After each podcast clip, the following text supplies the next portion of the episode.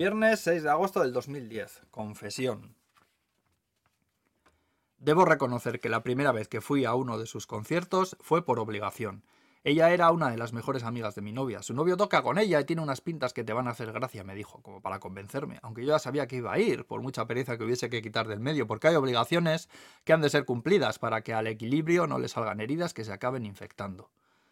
Recuerdo que nos perdimos, que llegamos con el concierto a medio empezar y que ella nos guiñó un ojo desde el escenario mientras iba por la mitad de una extraña canción, más hablada que cantada, al estilo del Todos menos tú de Sabina.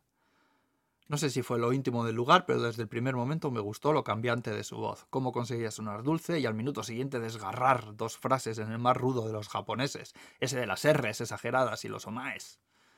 Supongo que por aquello de la erótica del poder, me empecé a enamorar de ella en secreto. Me encantaba cómo cerraba sus ojos y movía la cabeza al compás de acordes donde ya no tocaba que estuviese su voz. Me deshacía por dentro cuando en los descansos se acercaba a nuestra mesa y nos daba las gracias por venir y nos contaba todos los planes que íbamos a hacer juntos las dos parejas. Ella con su novio el batería y yo con mi novia que era una de sus mejores amigas.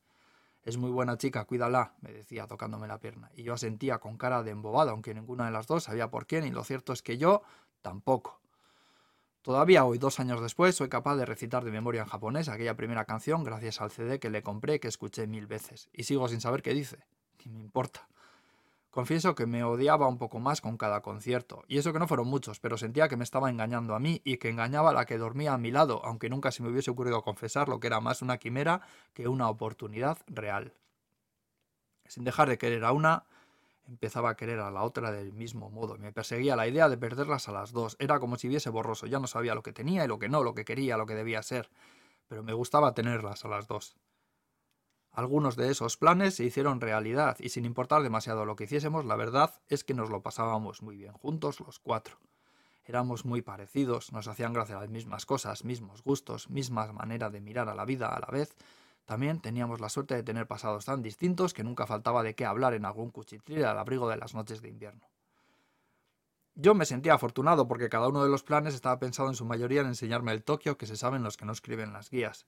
Y quizás el momento más especial fue en aquel restaurante donde la cocinera cerró y se sentó a comer los postres con nosotros mientras mirábamos nevar en silencio, calentándonos el alma con sake, acordándonos de ser un poco más que de estar, siendo quienes fuésemos, estando donde estuviésemos.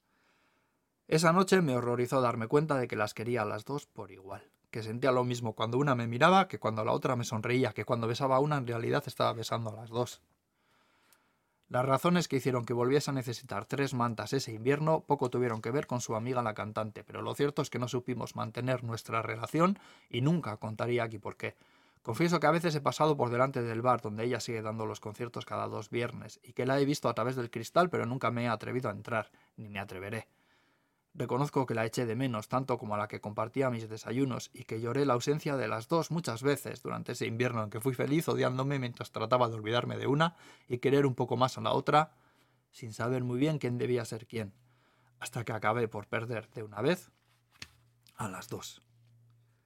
Epílogo no duró demasiado, pero hubo una temporada en que estuve saliendo con una compañera de trabajo. Sabía desde el principio que no era buena idea y tratamos de mantenerlo en secreto todo lo que pudimos, hasta que los demás pudieron más y supieron enterarse. Fue bonito en su gran mayoría, hasta que empezamos a salir junto a otra pareja y mi corazón se empezó a liar sobre dónde debía y dónde quería estar.